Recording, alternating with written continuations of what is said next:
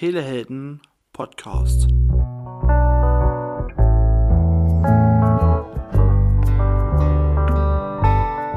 Herzlich willkommen zur Folge Nummer 3 des Telehelden Podcasts. Der Podcast, der dich am Telefon weiterbringt. Ah, das äh, war aber ganz schön Pause drin.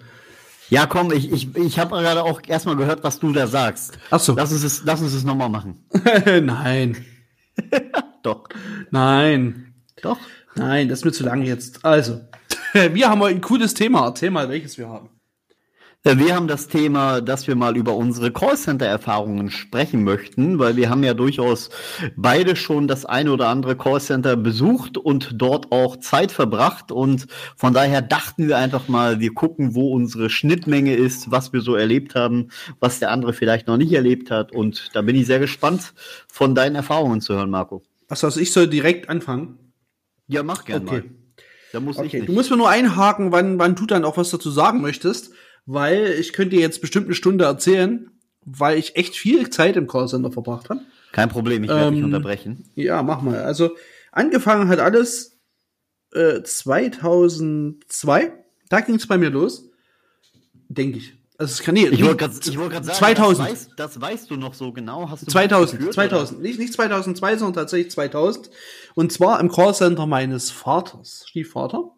Aha. Ähm, der hatte eine Outbound-Klitsche mit, ich muss überlegen, also wir hatten, da war so ein Rondell mit vier Plätzen in einem größeren Raum und dann gab es noch ein paar Nebenräume mit jeweils so einem Platz und ich bin so gedacht, okay, also auf Berufsausbildung hast du jetzt keinen Bock, ich bin so 98, 99 aus der Schule raus, habe meine Berufsschulpflicht gemacht und hab dann hab dann erstmal im Callcenter gearbeitet und zwar im Verkauf. Also ich habe ähm, Teldafax, kennst du Teldafax noch? Boah, es sagt mir was. Also der Name sagt mir was, aber ich weiß nicht genau, was die gemacht haben. Keine Ahnung. Äh, damals glaube ich, also es war Arcor und Teldafax. Beides Ja. Telekommunikationsanbieter und zwar äh, gab es doch diese, diese Vorfahr Vorvorwahlen, kennst du die noch? Die Ähm. 01013 zum Beispiel? Nee, auch nicht. Okay, also man hat- zu jung. Man, ja, wahrscheinlich. Also man hat vor die Vorwahl eine Vorvorwahl gewählt und dann wurde das Telefongespräch günstiger, weil man sich Aha. mit dieser Vorvorwahl in das Netz des anderen Anbieters eingewählt hatte. Ja. Und bei Accor konntest du das so machen, dass du die Vorvorwahl fest vorgeschalten hast. Du hast Okay. sozusagen den Telefonvertrag, du hast sozusagen einen eigenen Telefonvertrag geholt. ja. Also abseits der Telekom, man kann sich kaum vorstellen, das war damals schlicht nicht möglich. Dass man einen anderen Telefonanbieter hat als die Deutsche Telekom. 2000. So. Und ja, das haben wir halt verkauft und ich war gut. Ich war wirklich gut. Ähm, ich habe, als ich dann zu, zum, vom Agent, äh, Agent war ich vielleicht ein halbes Jahr und bin dann zum Teamleiter gewechselt, weil ich den anderen Leuten zeigen sollte, wie es geht.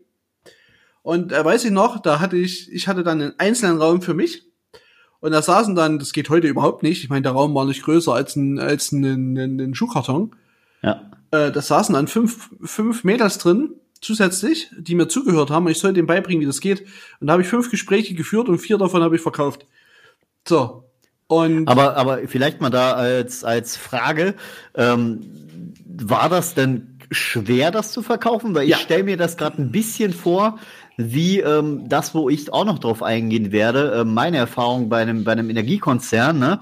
Und da war es halt wirklich so, das war easy zu verkaufen. Einfach, Nee, easy die war es nicht, weil es Kaltakquise war. Also es war ab, wir haben, ja, du, du weißt doch, wir damals abtelefoniert haben, wir haben die Clicktail abtelefoniert. Clicktail, kennst du die noch? Ja, ja, ja. Gut, also die, gibt's haben wir abtelefoniert, ja. Und ähm, es war damals, glaube ich, auch noch legal. Äh, deswegen war alles okay.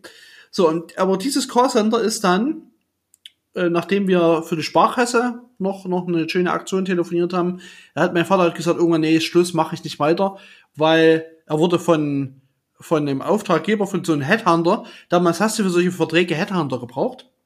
Und der wurde dann nicht bezahlt. Und da gab es einen Riesenskandal, bla bla bla bla bla bla. Kann ich jetzt nicht so ausplaudern. Ähm, da hat er aufgehört. So. Aber das, aber, aber worauf ich gerade hinaus wollte, ist, das Produkt war doch eigentlich einfach zu verkaufen, weil du hast doch den. Leuten nur, nur gesagt, hey, du kannst was sparen, wenn du das jetzt machst. Genau. Du hast so 14 Pfennige gespart Ja. pro, An pro Anrufminute. Damals gab's ja auch nix. Weißt du, du bist ja in der Telekom, im Telekom-Netz gefangen gewesen. Du hast bei, ich weiß nicht, was 39 Pfennig pro Minute hast du bei der Telekom Ja. bezahlt und 14 bei Arcor oder so. Ne? Also das hat schon einen Unterschied gemacht. Ja, vor allem, vor allem, das ist ja jetzt was, das kennen ja die wenigsten kennen das jetzt noch aus dem Mobilfunkvertrag, dass du halt äh, pro Anruf was zahlst. Ne? Pro Minute. Aber, aber ansonsten, ansonsten läuft ja alles im Grunde genommen, also genau pro Minute richtig, ansonsten läuft ja alles über Flatrates aktuell. Ja, ja, das, ne? das Flatrate also, gab's damals nicht. So, richtig. pass auf. Und dann äh, bin ich da raus und habe mir gedacht, okay, gehst mal nach Westdeutschland ähm, mit der Erfahrung, die du hattest und bin da bei einer Klitsche in Aschaffenburg untergekommen und wir haben dort Telekom telefoniert, und zwar Hardcore. Ja. Te äh, Telekom Outbound DSL-Verträge. Aber da habe ich so Dinge verkauft, da war ich im Nachgang, also ich bin dann wirklich dort gegangen, weil ich mit den, mit den, mit dem, was die dort gemacht haben, nicht mehr einverstanden war. Also die, die haben alten Leuten DSL-Verträge verbraucht, verkauft, die überhaupt keinen PC hatten. Bin ich ausgestiegen ja, ja, ja. nach ein paar Monaten, habe ich nicht mehr mitgemacht, war ich durch. So, habe ich immer noch so bei der Telekom, ne? Du kriegst, äh, da kriegen Leute, die gar nichts brauchen mit Fernsehen oder was auch immer, die kriegen so ein Entertain-Paket oder so, obwohl sie einmal nur einen Telefonanschluss haben wollten. Ja. das, da kann aber die Telekom an der Stelle jetzt nichts dafür, damals, oder weil das war einfach nur ein, ein Dritter, der für die einfach verkloppt hat. Ne? Ein Vertriebspartner. Ja, das, das ist ja immer noch so. Ne? Ja, ja, genau. So, mittlerweile ist Telesales ja schwieriger geworden. Ne? Ja. Äh, Telesales kannst du nicht mehr so machen wie früher. Also zumindest im B2C-Bereich. Nun ja, so, dann habe ich mir doch mal eine Ausbildung gemacht. also doch mal zum Vollkaufmann ausbilden lassen. Und dann bin ich direkt nach der Ausbildung bin ich zu Quelle Kontakt. Und da habe ich das erste Mal in meinem Leben inbound telefoniert. Und das war total entspannt. Ja. Ähm, bin gleich, also ich kann ja sagen, für was ich hier, ich habe für Home Shopping Europe HSE24 telefoniert, bin dann nach nur wenigen Wochen ins Service-Team eingestiegen weil ich halt gut war. Also ich bin am Telefon wirklich gut. Und vom Service-Team ins Backoffice. Das heißt, ich habe einfach mal innerhalb von drei Monaten das gemacht, was andere in wenig, weniger als, als, als einem Jahr vielleicht hinkriegen. Aber innerhalb von drei Monaten wurde ich durchgereicht in das Backoffice-Team und dann hatte ich nur noch, nur noch die schweren Fälle, weil ich die gut konnte. Ne? Mhm. Das, war, das lag das, mir auch. Das, also ist so, das ist so ein bisschen, bisschen das Laster, was die Leute tragen, die gut sind. Ne? Die haben dann immer die Arschkarte und müssen die schweren Sachen machen. Ja, ja, genau. Also wer viel kann, muss viel machen. Das ist halt immer so. Ja. Ähm, das war eine coole Zeit. Da habe ich auch viel über Prozessmanagement gelernt. Auch viel, wie man es nicht machen sollte, aber auch viel, man, was, was cool läuft. Ich habe Systemmigration erlebt.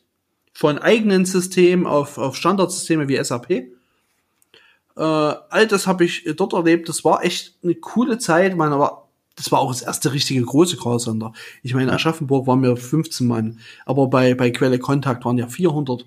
400 ja, Leute. aber, aber Aschaffenburg ist immer noch eine Callcenter-Stadt, ne? Also ja, ja, ich weiß. Da, da sitzt, die Telekom sitzt da mit einem Callcenter, E.ON sitzt da auch mit einem Callcenter, da gibt's ziemlich viele. Ja, das weiß ich, genau. Ne, und das war, das war echt eine coole Zeit. Und dann habe ich den ersten Fehler gemacht, habe gesagt, okay, also da hast du ganz viel gelernt, machst dich mal selbstständig. So, da habe ich ein, ein, ein, naja, so, äh, wir haben im Mai haben, also man muss dazu sagen, äh, die Quelle Kontakt, wer das Schicksal von Quelle kennt, der weiß, die gibt's heute nicht mehr.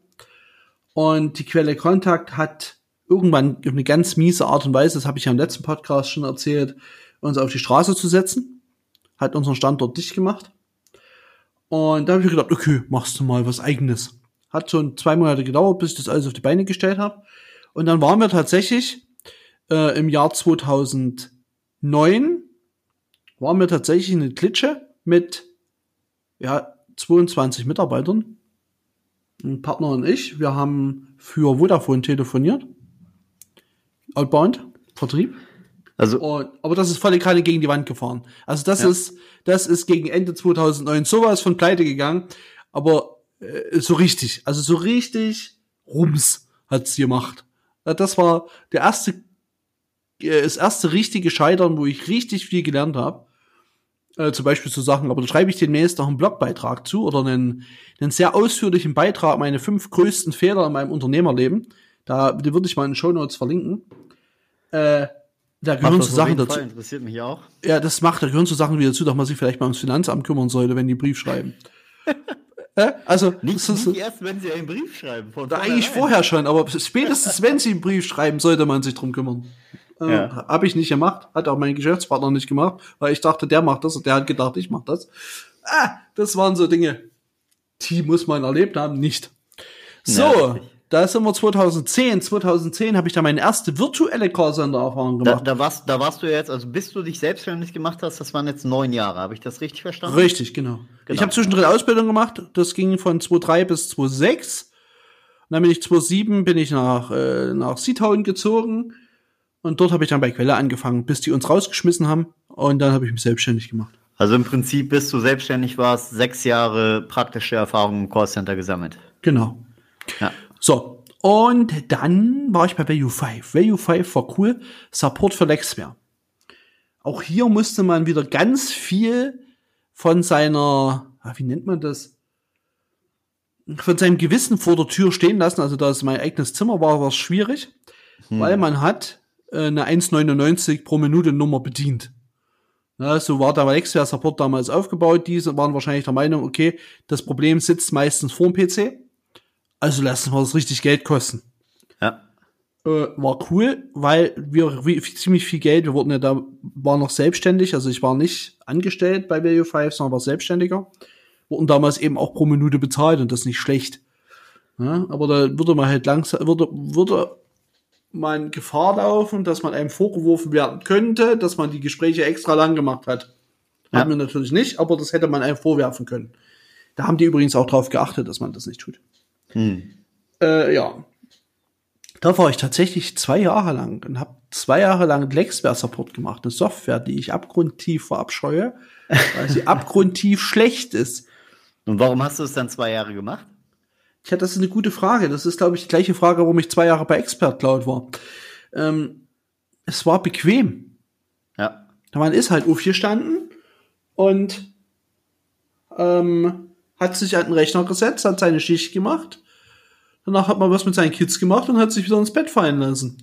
Also Ja, es war bequem. Ne? So, das habe ich zwei Jahre gemacht bis 2012. 2012 habe ich dann äh, Anrufannahme24.de äh, auf, auf, auf den gestellt, was es heute ist, ein Sekretariatsservice, ähm, mit dem System, was da programmiert werden musste und allem drum und dran. Und da hatte ich den ersten großen Kunden, wirklich ein großer Kunde. Aris Tape war das damals. Die gibt's heute so in der Form nicht mehr. Die Firma, die dahinter stand, gibt's noch. Und da ging es ums Kinesio-Tapes. Und da haben wir die Shop-Betreuung gemacht. Da hatten wir 50, 60 Anrufe am Tag. Äh, War cool. Na, also es war äh, viel zu billig. Also wenn ich überlege, ich habe damals 79 Cent pro Anruf verlangt. Total bescheuert, aber wir hatten auf jeden Fall zu tun. Ähm, waren echt den ganzen Tag ausgelastet, den ganzen Tag von 8 bis 20 Uhr. Auch so eine Gaga-Geschichte, die ich nie wieder machen würde.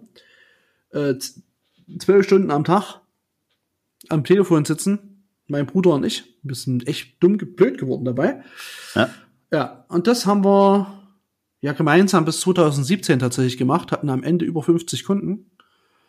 Und dann habe ich meinen Betriebswirt angefangen, bin erstmal aus der Firma raus, habe tatsächlich das alles hinter mir gelassen und habe das dann ja 2018 wieder übernommen, weil mein Bruder aufhören wollte. Und ich hatte halt ziemlich großes Netzwerk, also da zu einigen Kunden von uns. Und da wollte ich nicht sagen, okay, nö, hör mal auf und lass mal das. Und das wollte ich nicht. Und deswegen habe ich die Anrufannahme sozusagen in unsere UG geholt. Und jetzt ist es ja so, Expert Cloud kam noch dazwischen, das muss ich noch mit erzählen, das war 2018, Hm. auch 2018 Anfang, 2018, und das habe ich eigentlich nur gemacht, weil ich in die Immobilienbranche reinschnuppern wollte, weil das Thema mich brennend interessiert. Ist heute noch so, aber ähm, wo am besten kannst du diese Branche kennenlernen, indem du das einfach das größte Portal suchst, was es auf diesem Planeten, äh, auf die, in diesem Land gibt, nicht auf diesem Planeten, was damit zu tun hat, und machst einfach Kundenservice für die. Da lernst du so viel, Ja, ja, Ja. auf jeden Fall. na, da kannst du, das, was ich dort ein bisschen mitgenommen habe, war wirklich Gold wert, weil du auch anfängst, die Sprache zu sprechen. Und wenn du diese Zielgruppe haben möchtest, macht es Sinn, die Sprache zu sprechen. Ja. Expert Cloud war so die letzte Station in einem externen Callcenter. Das habe ich auch zwei Jahre gemacht. Das haben wir ja gemeinsam gemacht.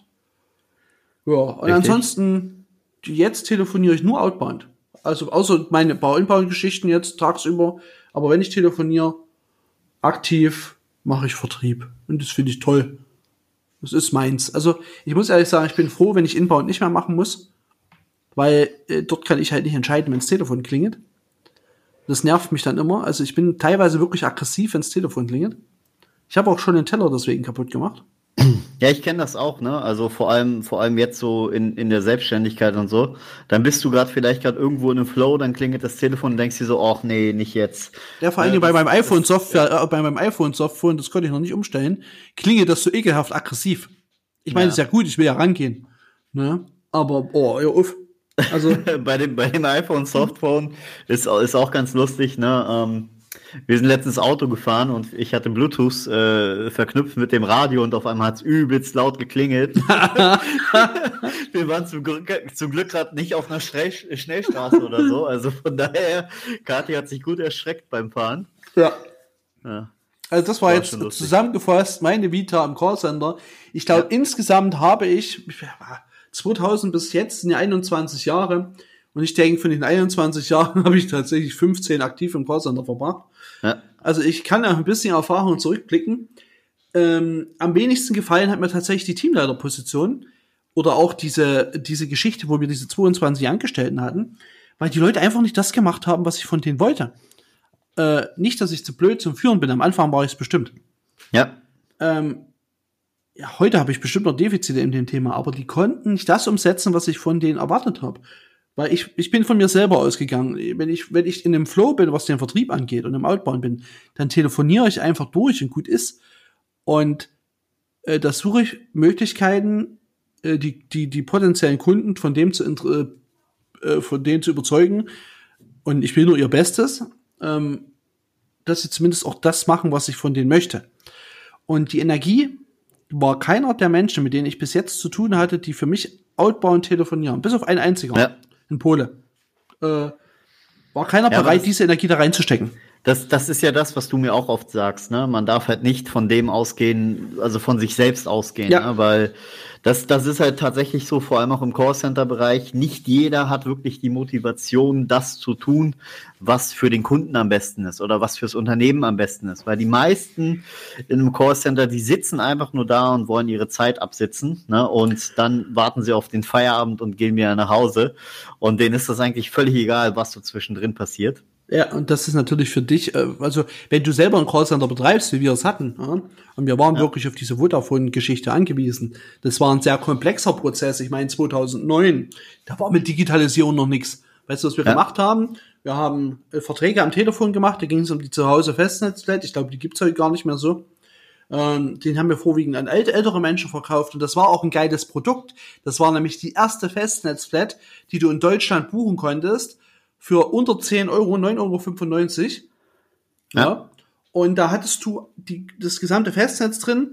Du hast ein Telefon von denen gekriegt oder eine Box. Das kannst du ja aussuchen. Wenn du das alte Telefon haben wolltest, benutzen wolltest, hast du eine Box gekriegt. Oder du hast kostenfrei, ne, für nix. Oder ein Telefon von Vodafone gekriegt. Oder von dem, für den Vertriebspartner, für den wir gearbeitet haben. Das hat eine gute, eine gute ähm, Provision gebracht für uns. Es war wirklich ein einfaches Produkt. Und, aber ja, das Problem war, du musstest wirklich die Anträge ausdrucken, per Post dahin schicken und dann darauf warten, dass der Kunde das per Post zurückschickt. Ja. So. Und da- wir haben mal so eine Aktion gemacht. Ähm, da haben wir das in Magdeburg, ab Magdeburg abtelefoniert und haben da ein Team aus Männlein und Weiblein hingeschickt. Das Problem ist, die haben zwar oft Verträge zurückgebracht, aber die waren noch die ganze Zeit am Rumvögeln. Das ist natürlich auch blöd. Ne? Also auf solche Geschichten triffst du dann als Unternehmer, wenn du dich auf andere Leute verlassen musst. Naja, vor allem, vor allem stell dir jetzt mal heute vor, ne? Du musst einem Kunden erstmal irgendwie am Telefon davon überzeugen, dass er das macht und dann musst du noch ihm das zuschicken und dann kommt das erst in drei, vier Tagen an. Da ist vielleicht die Kaufmotivation schon wieder flöten gegangen. Genau. Und dann musst du das noch zurückschicken. Naja, richtig. Das ist ja äh, unglaublich. Ja, aber das war 2009 halt so, ne? Ja. Also, das mit dem Team vor Ort war schon gar nicht schlecht. Aber nehme niemals, auch für dich als Learning, wenn du hier hörst mal auf die Idee kommst, sowas zu machen, niemals Männlein und Weiblein. Ja, die kommen auf dumme Gedanken. Und beide waren vergeben. Ne? Also, das ist halt, äh, also, oder nur, buche nur ein Hotelzimmer, weil du sparen willst. Das ist halt eine scheiß Idee. Aber das ist Ja, ja. halt, ähm, ist halt passiert, ne? Äh, daraus kann man nur lernen. Ja, Ja, aber das, das ist ja immer so, ne? Wenn du mit Menschen arbeitest, passieren auch merkwürdige Sachen. Ja, ja. Von daher, da kann man nur daraus lernen. Ähm, und vor allem das, das Schwere ist ja, dass man zum einen daraus lernt, aber zum anderen nicht von vornherein davon ausgeht, dass das mit zwei anderen wieder passiert. ja, Naja, du, es ist ja auch so gewesen, zum Beispiel, du hast ja jetzt bei uns ähm, von 2018 oder 2019 an, hast du ja bei uns diese ganze, dieses ganze Teammanagement gemacht, ne? Ja. Und da hast du ja auch mit verschiedensten Leuten zu tun. Also wir hatten ja eine relativ große Schwankung. Wir hatten ein paar, ein paar wirklich, auf die man sich verlassen konnte, und wir hatten wirklich welche, die hat man kaum, hat man sie drin, waren sie wieder weg. Ja, richtig. Ne? Ähm, Das waren dann halt zum Teil auch Leute, mit denen man halt gesprochen hat, ne, die total motiviert geklungen haben und dann im Nachhinein so nach einer Woche oder so, nachdem eben keine Rückmeldung mehr kam, hieß dann so, oh ja und so und mm, und ich muss noch mal und ja, es ist halt, das ist halt generell so, ne? Also ja, es ist halt schwierig, ne? Würdest du Ähm, denn, aber- würdest du denn sagen, dass ein, dass jemand, der angestellt ist in einem Callcenter oder jemand, der auf eigene Rechnung arbeitet, jetzt eher ein zuverlässigerer Typ ist? Also ein Selbstständiger oder ein Angestellter in, in, im Bereich der Telefonie. Ähm, also ich würde ganz ehrlich sagen, dass zumindest was so das Erscheinen betrifft, ne, also sprich die, die Zuverlässigkeit im Sinne von er ist da, ist bei einem Angestellten höher, weil er halt die Wahrscheinlichkeit ja hoch ist, wenn er nicht kommt, dass er rausfliegt. So klar, bei, bei, einem, bei einem Selbstständigen kann es auch so sein, aber den juckt das dann eher weniger, als wenn ein Angestellter seinen einzigen Arbeitsplatz sozusagen verliert. Ne, also von daher, er ist auf jeden Fall da, aber ich würde sagen, die Motivation mehr zu machen ist bei einem Selbstständigen äh, höher. Vor allem, wenn du halt auch mit Incentives arbeitest. Also bedeutet, wenn dann dementsprechend der äh, Mitarbeiter oder, oder der, der Selbstständige auch was tut ne, und reinhaut, dass dann eben die, die äh, Möglichkeit halt mehr zu verdienen halt höher ist. Ja, das sehe ich auch so. Also da denken wir uns da ganz genau, weil das ist eben genauso sehe ich das. Das sind auch Ja. meine Erfahrungen. Na, wenn du erstmal jemanden äh, motiviert ich hast, tatsächlich ich zu bleiben. Ja, ich, ich wollte gerade sagen, aber mit Incentives kannst du ja im Prinzip auch arbeiten bei Angestellten. Ne? Aber Ja. das, das ist halt so, dass das Callcenter ist halt so, ähm, es gibt so, ich würde sagen, 50 bis 60 Prozent der Leute, die sitzen da einfach nur rum und die wollen das, die wollen das einfach nur durchleben, bis sie dann irgendwie in Rente sind oder so. Das sind so die Älteren. Ja, Dann das stimmt. so Das ist die typische. Zielgruppe. Ja, dann gibt es so ein paar Jüngere, ne, die wollen auch ein bisschen Kohle verdienen, aber die wollen auch nicht lange da bleiben, ne? Und die sind dann relativ schnell wieder weg oder halt in eine, in einer Teamleiterposition oder sonstiges halt dann gegangen. Ne? Und ähm, die hat man halt eher weniger. Äh, es, es ist aber auch sehr unterschiedlich, ne? Gerade Teamleiter, das, was du gerade ansprichst. Ich meine, wir sprechen ja ein bisschen über Erfahrungen in Callcentern. Ich würde dann aber auch dich gleich, gleich mal deine Vita so, so mal, mal abtasten, aber so meine Erfahrung mit Teamleitern ist, dass, weil wir es jetzt auch äh, in unseren Teleduellen hatten ein paar Mal, das Thema Teamleiter ein paar Mal drüber gestolpert sind. Ja. Ähm, so das größte Problem für mich an den Teamleiter ist tatsächlich, wie du es gerade sagst, ist, dass das Leute sind, die ähm, aus dem Telefonteam heraus aussteigen, aber überhaupt keine Führungserfahrung haben. Und, Ja. das, und dann plötzlich Teams leiten sollen, die 50 bis 100 Leute groß sind. Und da du da überhaupt keinen wirklichen Teamführer darin hast, und einen permanenten Ansprechpartner für alle möglichen Dinge, sondern das haben wir ja bei Expert Cloud sehr, sehr eindrucksvoll erlebt, wie, jemand, wie ungeeignet jemand für einen Teamleiter sein kann. Ja. Äh, und das Also- ist mir aber ganz oft passiert. Es gab, sorry, ich will das noch schnell zu Ende ausführen. Ja, ja. Ich habe zwei, drei Leute gehabt, die wirklich was getaugt haben, die wirklich hervorragende Teamleiter waren. Und dann hattest du die gro gro oder die, die, die Mehrzahl war entweder, ich, ich habe kenne zwei Typen von Teamleitern. Der eine ist absolut machtgierig und ähm, drangsaliert dich bis zum geht nicht mehr. Das ist die eine Variante. Oder dann gibt's noch die Leck mich am Arsch Variante und ähm, die sind halt mal da und mal nicht, aber als Ansprechpartner völlig ungeeignet. Das ist Ja. meine Erfahrung. Und jetzt darfst du mal da reinhauen. Also, also ich, ich würde es tatsächlich ein bisschen anders klassifizieren, die zwei Arten, aber du hast schon recht, es gibt so zwei Arten Teamleiter und zwar die einen sind gut als Teamleiter ne, und haben aber keine Ahnung von der Telefonie.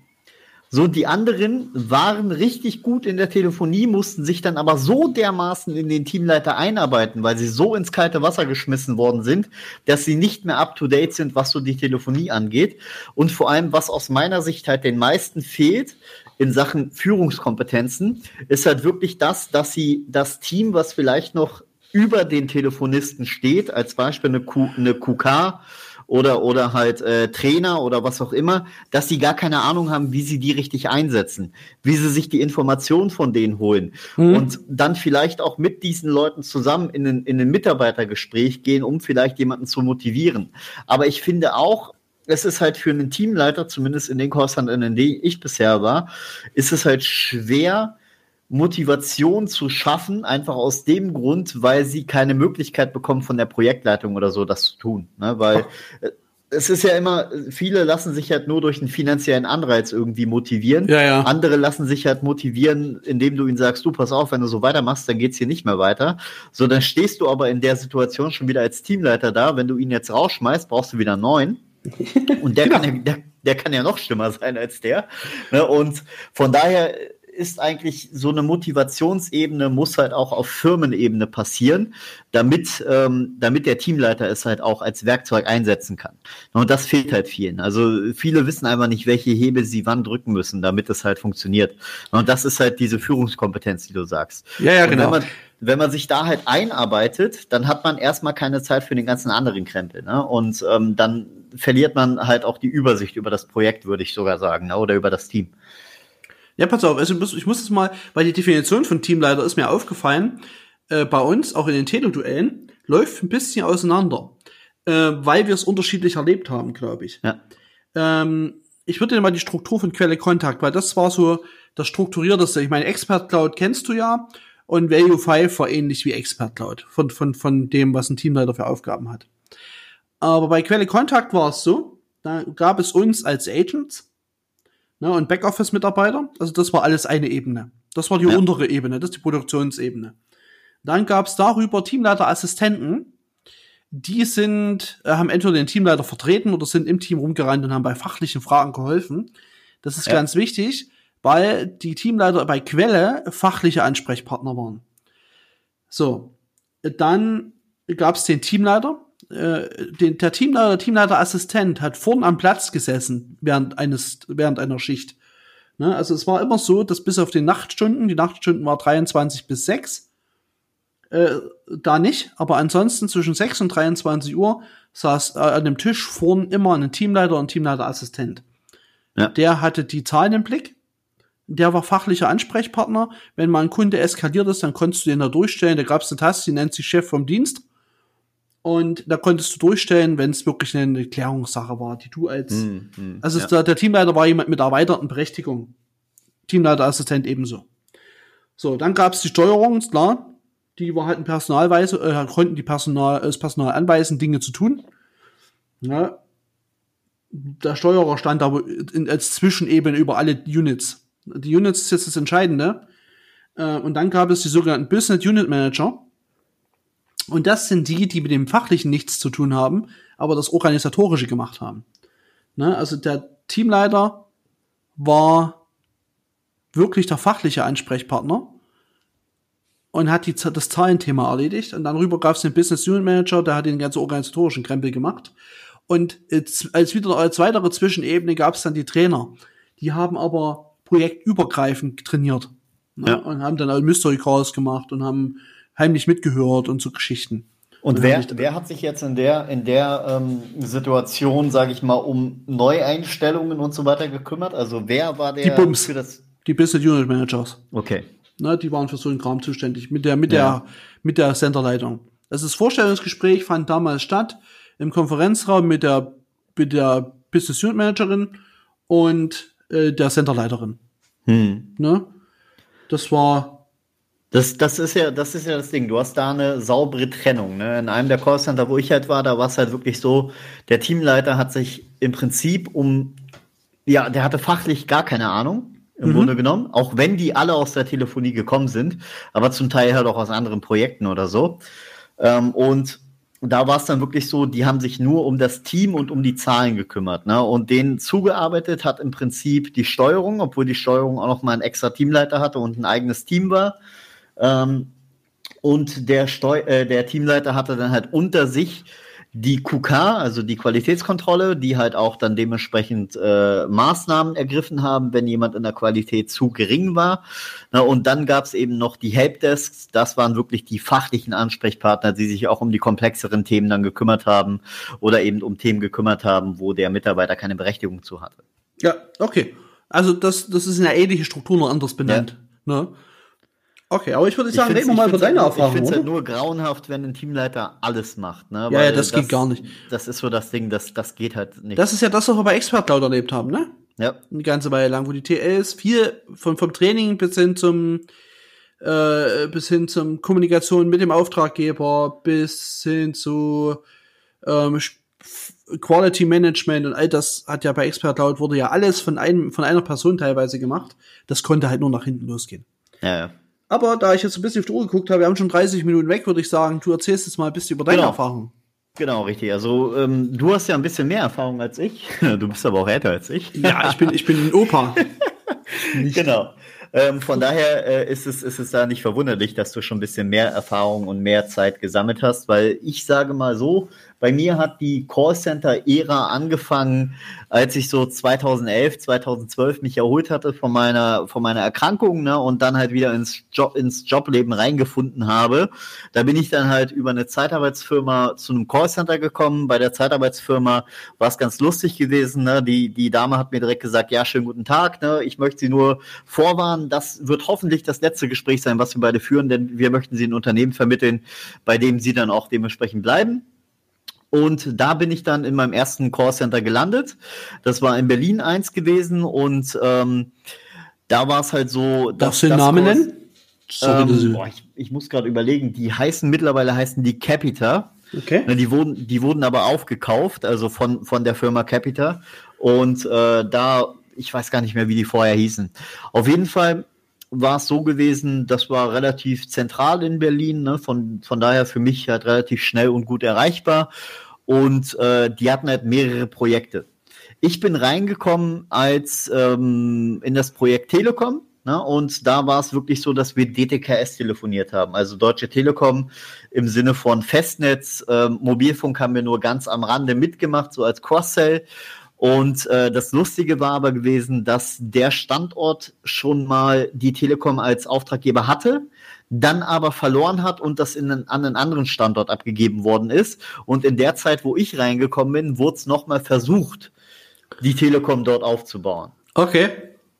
Und da war halt das Interessante gewesen, dass das dann auch äh, gegen Ende hin, also das war glaube ich so ein Jahr oder so, wo ich da gewesen bin, also nicht sehr lange nach meiner Schulungszeit, ist das Projekt dann wieder an den anderen Standort gegangen.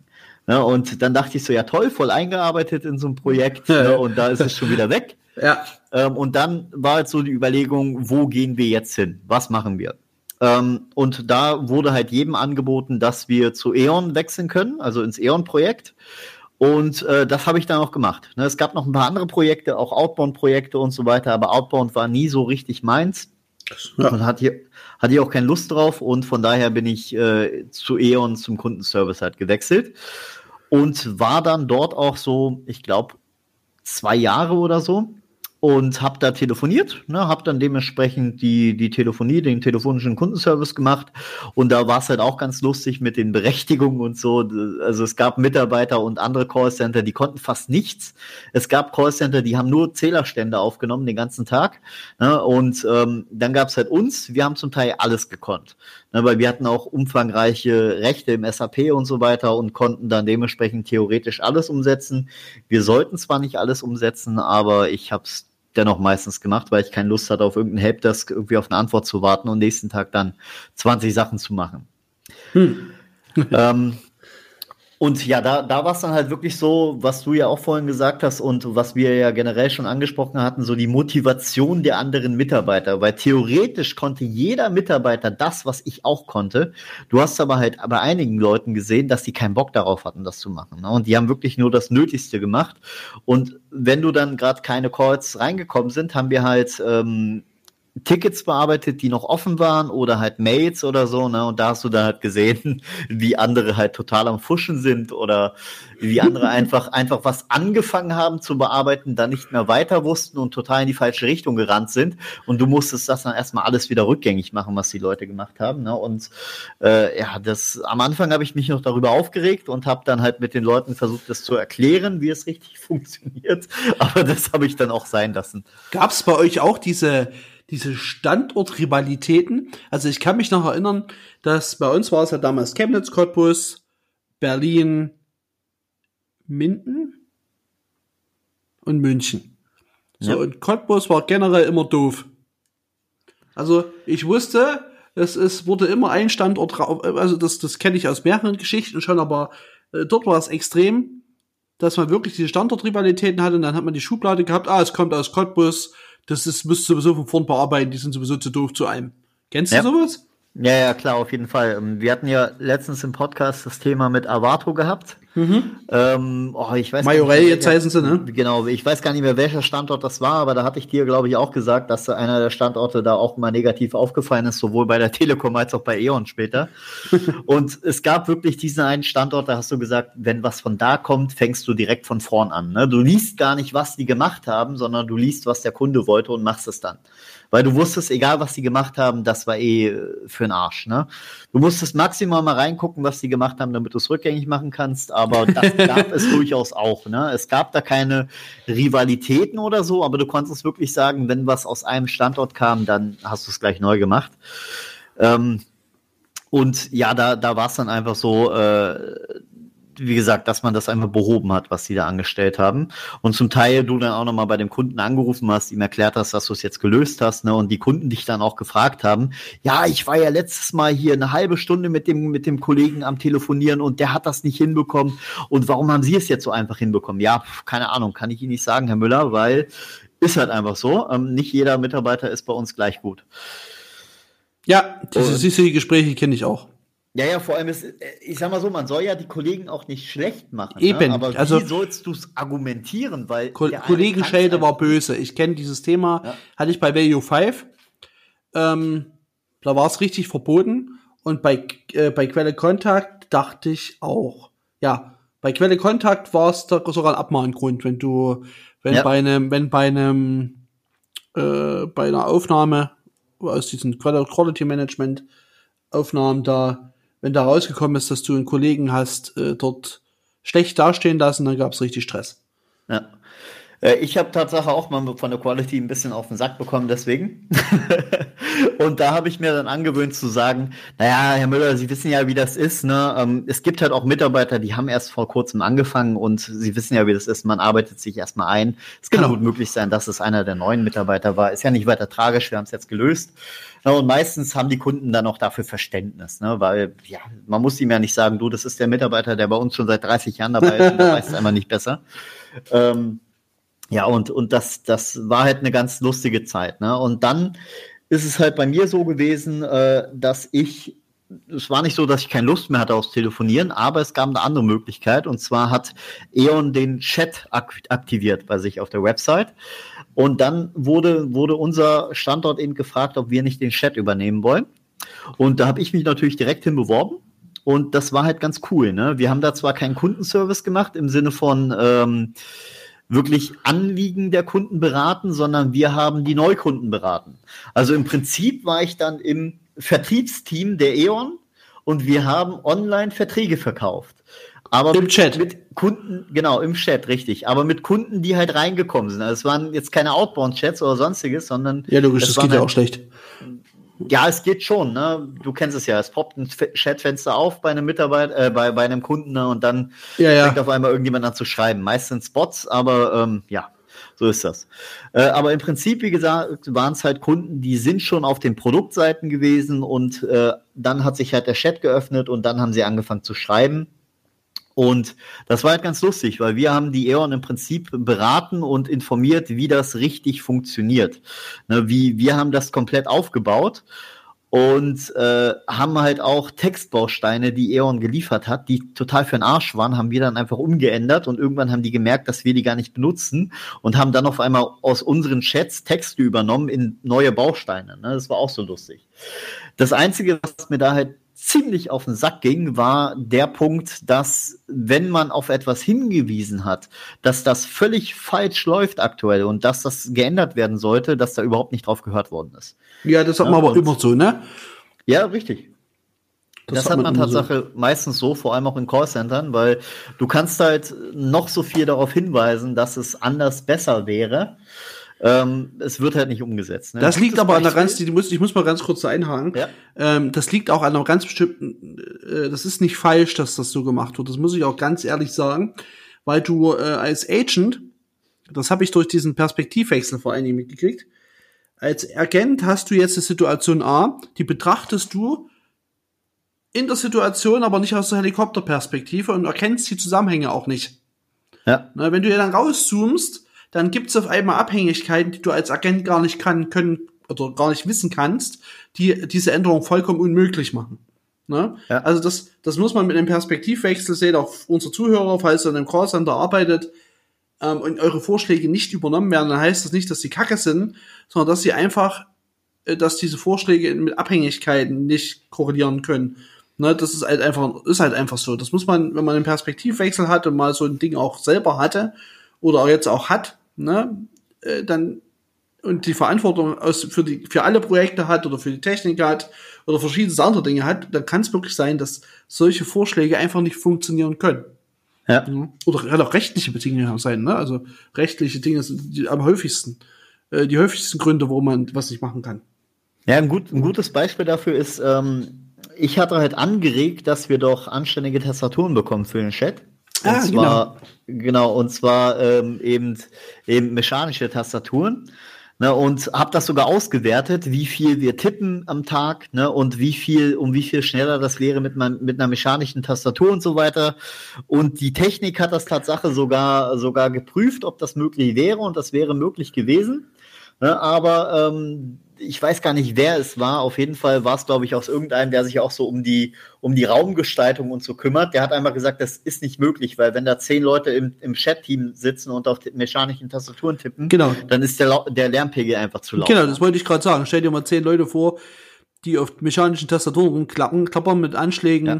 Man wird ja auch schneller. Ne? Das ist heftig. Ja, ich, ich habe ich hab's Tatsache auch am Anfang nicht verstanden, ne? Und ich dachte einfach, es liegt daran, dass die äh, zu, keine Ahnung, zu blöd waren oder so, dass, dass sie das nicht gecheckt haben. Ähm, und ich habe sogar angeboten, dass ich die kaufe und dann nutze, einfach weil es auch besser ist. Also ich sag mal so, aus ergonomischer Sicht wäre es wesentlich besser für die, für die Shatter eine mechanische Tastatur zu holen. Aber in dem Punkt wurde halt auf die Ergon Ergonomie äh, geschissen im Prinzip. Ne? Ja, ja, es ist halt mega laut, ne? Das macht ja. halt Stress ohne Ende. Ah, genau, jetzt, jetzt weiß ich wieder, wie das rauskam mit dem, mit dem Lärmpegel und so. Und zwar, wir hatten den Gesundheitsbeauftragten und den habe ich eingeschaltet, weil ich gesagt habe, du, wenn ich die ganze Zeit so tippe auf so einer, auf so einer blöden Tastatur, Tastatur und ich das die gan den ganzen Tag, dann, dann ist das nicht gut für die Hände. Ne? Und der hat mir dann recht gegeben, hat dann aber auch im, im Zusammenhang mit dem Gespräch mit der Projektleitung und so dann halt entschieden, dass es halt äh, aufgrund des Lärmpegels halt nicht möglich ist. Ja, okay. Naja, das ist so. War das denn ja. deine letzte Station in einem, in einem richtigen Center oder kam dann ähm, noch das, das war dann tatsächlich meine, meine letzte Station in einem richtigen Callcenter als Angestellter.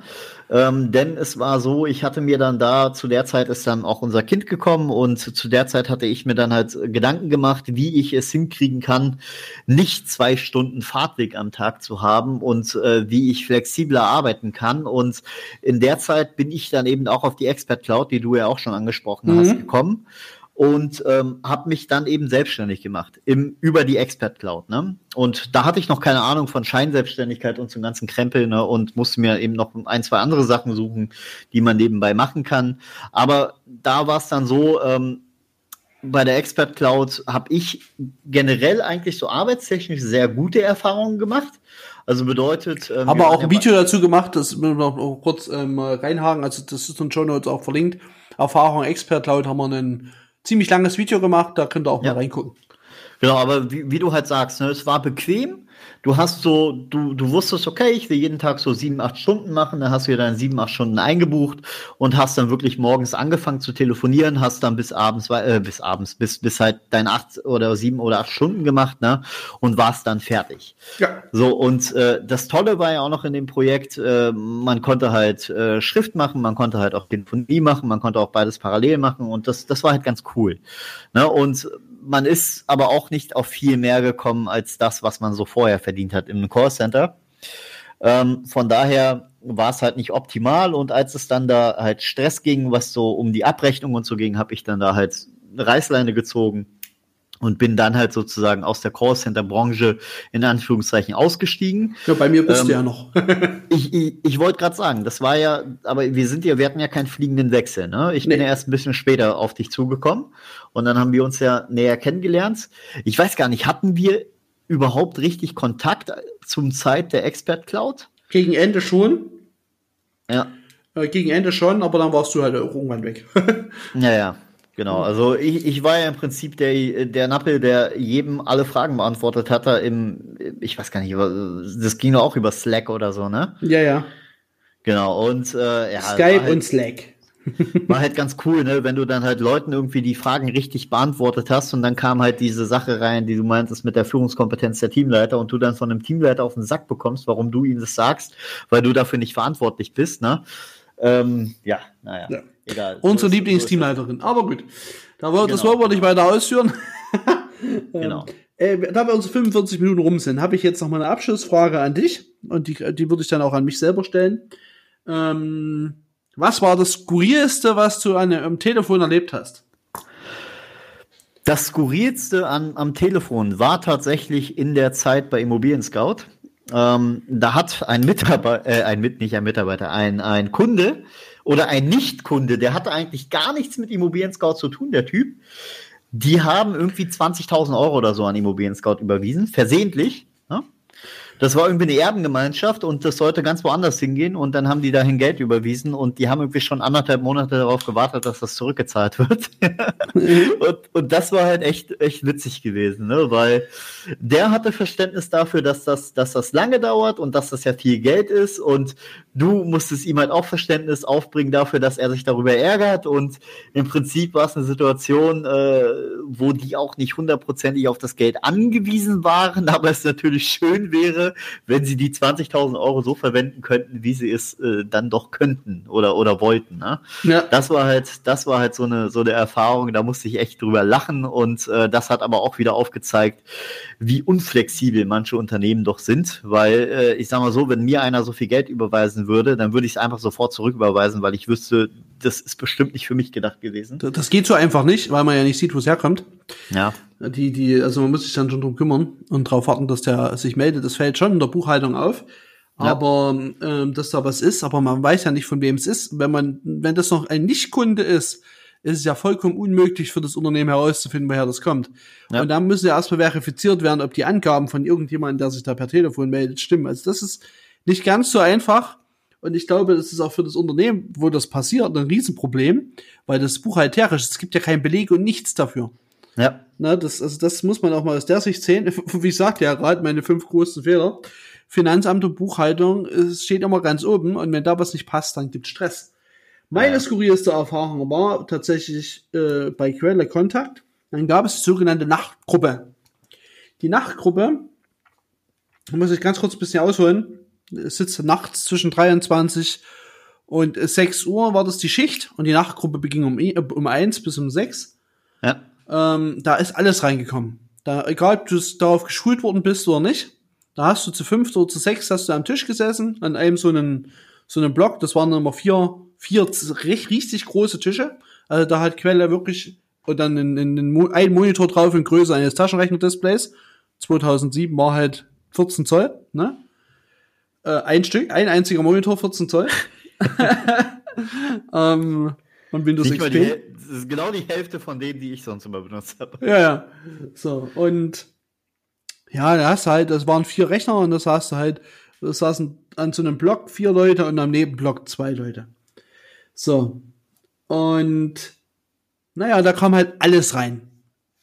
Also die hatten über 15 Projekte und teilweise gab es für die Projekte nicht mal Programme, wo du freigegeben warst. Deswegen hast du teilweise auch Bestellungen auf Zetteln aufgenommen. Gab es dann Ausdrucke für, musstest du ankreuzen, welche Firma, das welches, welcher Auftraggeber und dann hast du halt äh, ausgewählt, um wem es da geht und was er bestellen will und bla bla bla. So, und da gab es einen Typ, der hat nachts angerufen und wollte mit den Mädels sprechen. so, und äh, dieser Typ hieß, hatte einen Spitznamen namens Rüdi. Und Rüdi hat nachts angerufen und das war ziemlich äh, äh, cringe. Also der hatte ich tatsächlich dort eine, eine Viertelstunde unterhalten. Äh, du konntest, du hattest natürlich die Möglichkeit aufzulegen und ihr als Chunkcall zu markieren und damit wäre er erstmal gesperrt gewesen. Aber er ist trotzdem wieder reingekommen. Äh, ja, das, das, den hatte ich einmal dran. Und das war ein sehr cringig, cringiges Gespräch. Also der stand tatsächlich auch schon beim Standort vor der Tür und keiner weiß, wo er gewusst hat, wo die sitzen. Ja. ja. Also das ist ein ganz verrückter Typ gewesen, hat immer nachts gegen eins angerufen. Und das war echt verrückt. In Nachtgruppe ja. empfehle ich übrigens niemanden bei Nachts rufen nur Idioten an. Ich halte auch nichts ja. davon, nachts erreichbar zu sein. Wir hatten, wir hatten bei Eon aber auch im Chat immer einen, der, der wollte auch immer mit den Mädels chatten, ne? Und der hat auch nie über irgendwelche Tarife geschrieben oder so, ne? Der wollte einfach nur mit sich mit den Mädels unterhalten im Chat. Ja, bei, ne? ich wurde bei den Mädels auch teilweise anzüglich, so wie ich es gehört habe. Ja, ja. Also. Es gibt, es gibt halt sehr, sehr hobbylose Menschen, das muss ja, ja. man halt sagen. aber, also wie er das gemacht hat in einer, wirklich jede Nacht ja. in der Nachtgruppe anrufe, ich war zum Glück nicht so oft in der Nachtgruppe, äh, war, war cringe, absolut cringe. Okay, dann sind wir durch mit dem Thema unserer Callcenter-Erfahrung. Ähm, Definitiv. Interessantes Thema allgemein. Ich würde das vielleicht sogar noch mal in einer der nächsten Podcasts vertiefen.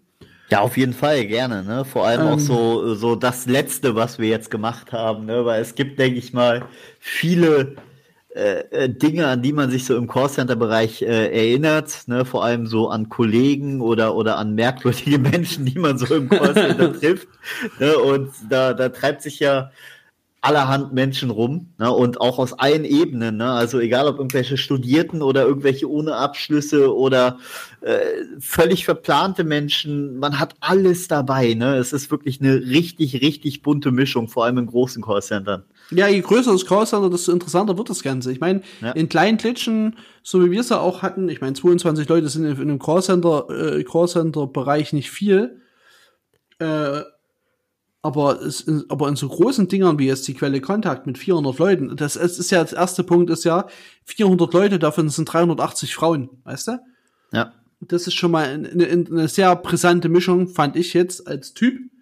Ja, ähm, dann gab es immer den einen Schönling, da war auf denen sind sie alle geflogen, weißt du? Ich war das nicht, natürlich nicht. Äh, und ja, das ist total cringe. Also, ich muss ehrlich sagen, es war cool, weil das war wirklich, du hattest total keine Struktur, du bist halt irgendwann, du hast halt zwei Wochen vorher deinen Schichtplan gekriegt, dann bist du da hingegangen und musstest dich nicht weiter, nicht weiter bemühen. Also, es war jetzt nichts Anstrengendes. Ich muss ehrlich sagen, das war mehr als Zeit absitzen war es auch nicht. Ja. Ne? Also das halt aber, aber, das, das wäre doch, das wäre doch vielleicht mal ein interessantes Thema, weil wir haben ja auch den einen oder anderen Zuhörer, der halt aus dem Callcenter-Bereich kommt oder in einem Callcenter arbeitet. Vielleicht könnt ihr einfach mal so Erfahrungen rüberschicken, ne, von, äh, die ihr so im Callcenter gemacht habt.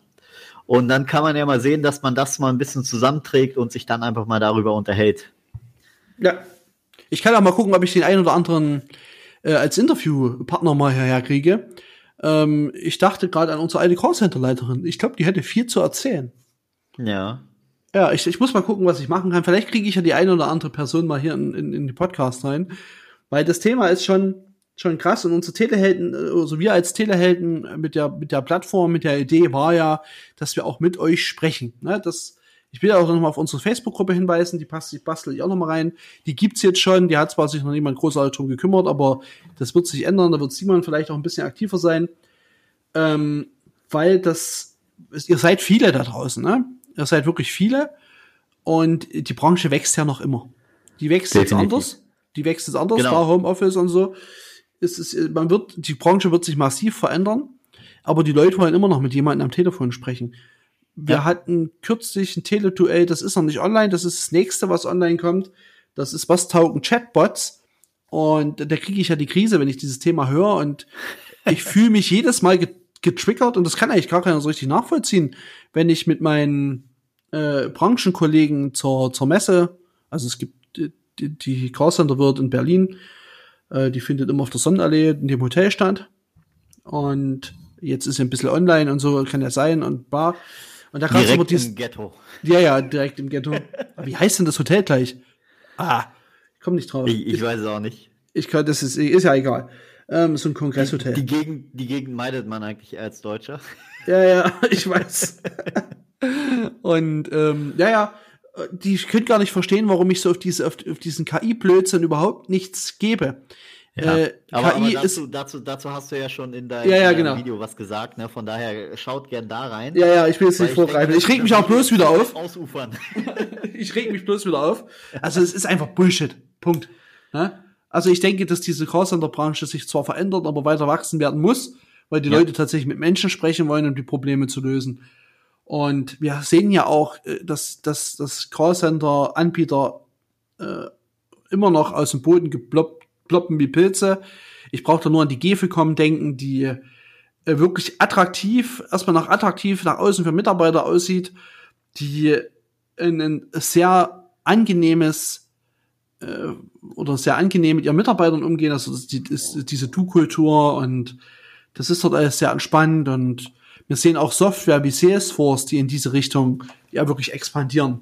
Ne, dass Kundenservice halt wirklich einen, einen wichtigen wichtigen Raum einnimmt und dass es aber menschengemachter Kundenservice ist.